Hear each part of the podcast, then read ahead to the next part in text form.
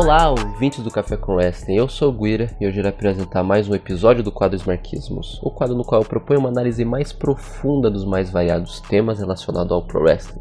No episódio de hoje, eu irei discorrer sobre o pensamento crítico baseado no ensaio O Mundo do Cat, que se encontra no livro Mitologias do semiólogo, filósofo e crítico literário Roland Barthes, um dos poucos acadêmicos a falar sobre wrestling no século passado. Assunto um pouco denso, mas sempre necessário. E uma última coisa, antes de começar, quero pedir para você ouvinte nos seguir no Instagram, arroba café, underline, com, underline, wrestling. Introdução entregue, bora falar de lutinha do jeito chato.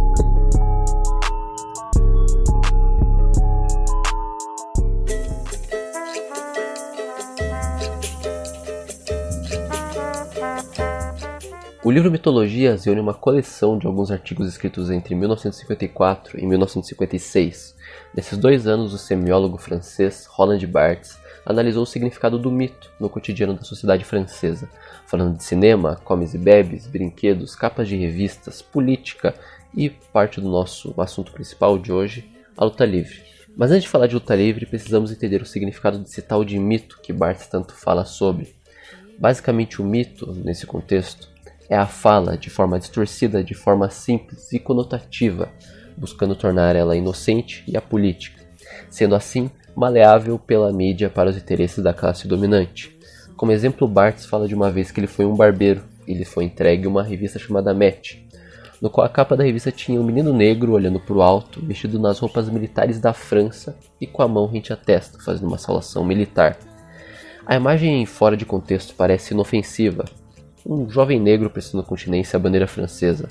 Porém, essa leitura superficial não é realidade.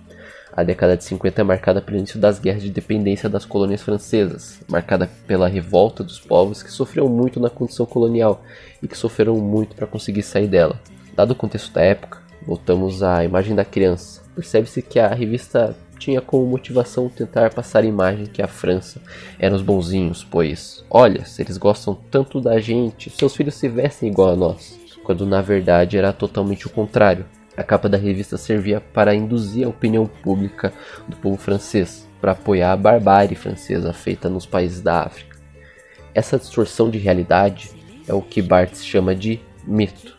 Papo pesado, mas necessário. Mais tarde nós voltaremos a essa discussão. Agora vamos ver o que Barthes tinha para falar da nossa querida luta livre.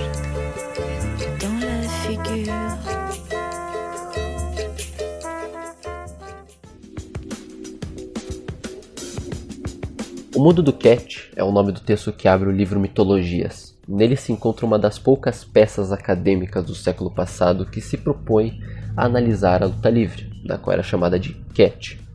Barthes já no início do texto separa o Cat, a luta livre, do esporte, e acaba classificando ela como espetáculo. E critica quem julga o espetáculo apontando que ele seria um esporte bárbaro. Barthes diz que se o wrestling for um espetáculo desprovido de nobreza, as peças de teatro da época também deveriam ser julgadas como ignóbeis, desprovidas de nobreza. Visto que ambas têm a mesma finalidade de contar uma história através da dor e do sofrimento de seus protagonistas. Logo de cara, percebe-se que, apesar do texto ser escrito nos anos 50, os estigmas do wrestling continuam muito parecidos com os de hoje em dia. Continuando com sua análise, Barthes compara o wrestling com o judô. No judô tudo é de pouca duração, procurando ganhar mais pontos com gestos precisos. Já no wrestling tudo é excessivo, basta olhar na forma de que um lutador se comporta quando derrotado. No judô a derrota é rápida, você recebe um ippon e já procura se levantar e cumprimentar seu adversário. Fim. No wrestling uma derrota significa abraçar a impotência do indivíduo, o lutador fica caído na lona do ringue, saboreando suas lágrimas enquanto ele espera a aclamação ou as vaias do público passarem. Diferente do boxe e do judô, a função de um lutador não é ganhar, e sim apresentar histórias próximas ao teatro antigo da Grécia. Os lutadores de luta livre, os lutadores de catch, se comunicam com o espectador instantaneamente desde o momento que entram em cena, seja pela sua forma física ou suas roupas. Barthes, para explicar o conceito de vilão, descreve o lutador Talvin. Abre aspas. Talvin, quinquagenário obeso e flácido, cuja hediondez assexuada inspira sistematicamente apelidos femininos. O nojo inspirado por Talvin é, assim, particularmente completo quanto signo. A feiura não só serve para significar a baixeza, mas coincide com uma qualidade particularmente repulsiva da matéria, a flacidez esbranquiçada de uma carne morta. De modo que a condenação apaixonada da multidão já não se elabora a partir de um juízo, mas forma-se no mais profundo de suas entranhas. Fecha aspas. Assim, Barthes estabelece que a recepção do público é a primeira chave de um combate, essa que ele relaciona diretamente com o corpo do lutador, indicando assim como ele irá agir no combate, se ele vai lutar com honra ou ser covarde. O que já não se mostra tão real quando pensamos na evolução do pro wrestling, onde a reação do público foca mais nas ações e personalidade de um lutador. Lutadores mais recentes que se assemelham com essa descrição provam uma mudança na mentalidade do espectador. Bam Bam Bigelow já foi um ótimo face apesar de seu tamanho. Ace Romero é amado pelos fãs e Vader, ele era um vilão por ser um monstro temido.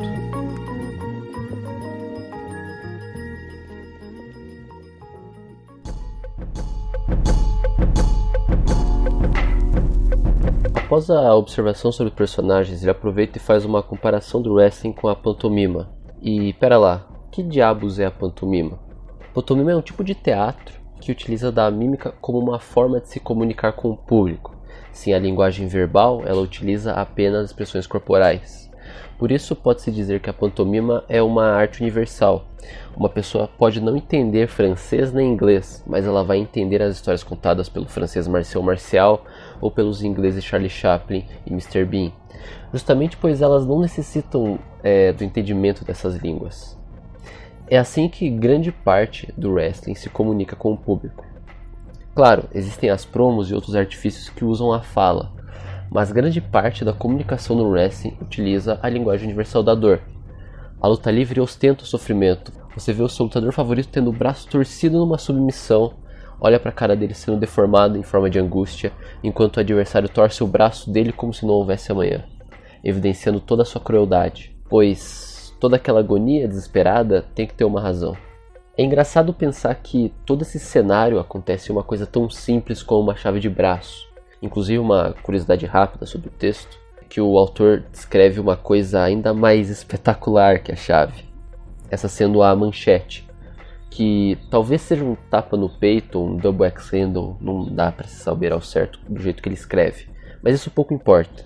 É, ele fala que esse golpe é a catástrofe máxima e que sai das regras morais do combate. E bem, é interessante ver que algo tão trivial como um tapa, uma manchete, um strike, na época era um jeito de aumentar a intensidade do combate. Enfim, Roland Barthes compara a derrota com as histórias de humilhação pública, como a crucificação.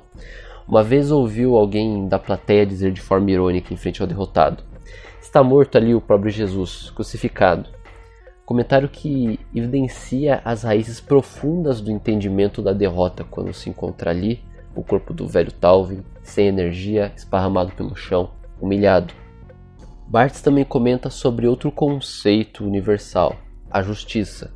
O conceito de justiça é mais velho que andar para trás, a ideia de que todo mal um dia terá retorno, onde se paga pelo que se faz, quem planta o mal colhe o mal e muitas outras frases prontas, faz da bela justiça algo que esteja sempre ligado com a luta livre. O conceito de que no primeiro encontro entre dois lutadores, o Rio ganha a luta com alguma tática suja e um tempo depois o Face consegue se redimir vencendo aquele Rio, clássico.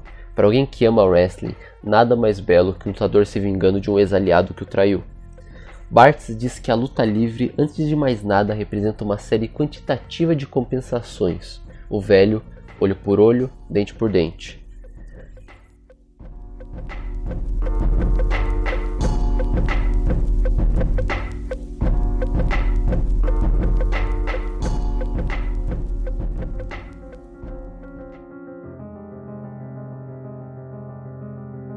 E bem, finalmente, após destrinchar a análise que Barthes faz sobre o wrestling no texto O Mundo do Cat, podemos chegar na crítica do mito. Na página 19 do livro Mitologias, o autor faz uma confrontação entre a luta livre francesa e a luta livre estadunidense. Nota-se que essa ideia de justiça no cat mitificava os problemas éticos dos rios e os preconceitos da sociedade francesa, ele descreve Talvin como um homem nojento e covarde, depois escreve Masaldi como um galinho arrogante e presunçoso. Ou também Orsano, que é descrevido de forma meio homofóbica no livro. Enquanto isso, as histórias do Cat estadunidense eram inspiradas pelos confrontos políticos do pós-guerra. Nos anos 50, as tensões da Guerra Fria estavam a todo vapor. Em 1950, começava a Guerra da Coreia. O bloco soviético estava ficando cada vez mais forte politicamente inclusive dando início à corrida espacial em 1957. E bem no finalzinho da década de 50, Cuba se tornava socialista. Esses acontecimentos colocavam um medo na elite estadunidense, que então colocaram a máquina de propaganda anticomunista para rodar. Noticiários, livros, desenhos infantis, filmes e até a luta livre foram afetadas por isso. Todas representando um combate puramente mitológico entre a percepção falsa de bem e o mal, essa que perdura até hoje. E quando eu falo que perdura até hoje, apenas mudou o foco do que seria o mal para os Estados Unidos. Pois em 2020, no meio de uma pandemia, uma série de protestos antirracistas começa a acontecer após a morte brutal de George Floyd. A dor de um homem que pagou por um crime que ele nunca cometeu fez as pessoas saírem na rua mostrando indignação com a forma que a polícia age contra negros. Queriam justiça, essa que infelizmente nunca foi entregue. Dois meses após o início dos protestos, a WWE surge com a storyline da Retribution. O grupo era tratado pelos comentaristas como vilões covardes que queriam destruir os direitos dos estadunidenses que assistiam o pior show de wrestling de 2020, oh não. Acho que fica clara a mensagem que a WWE estava querendo passar com essa história. Uma luta entre o bem e o mal, que pintava a empresa como os bonzinhos e os manifestantes como vilões. Nesses dois meses a WWE não havia se pronunciado sobre os protestos. Acho que fica bem clara a posição da empresa sobre os acontecimentos. Mito bartesiano. Nada é apolítico, e sempre que possível os donos do discurso hegemônico utilizarão seus poderes para formar opinião. Por isso, mesmo quando estiver assistindo o que é considerado até hoje uma das formas mais bárbaras de entretenimento, utilize do pensamento crítico. E por hoje é só. Obrigado por ter escutado e lembre-se: rebelar-se é justo. Tchau.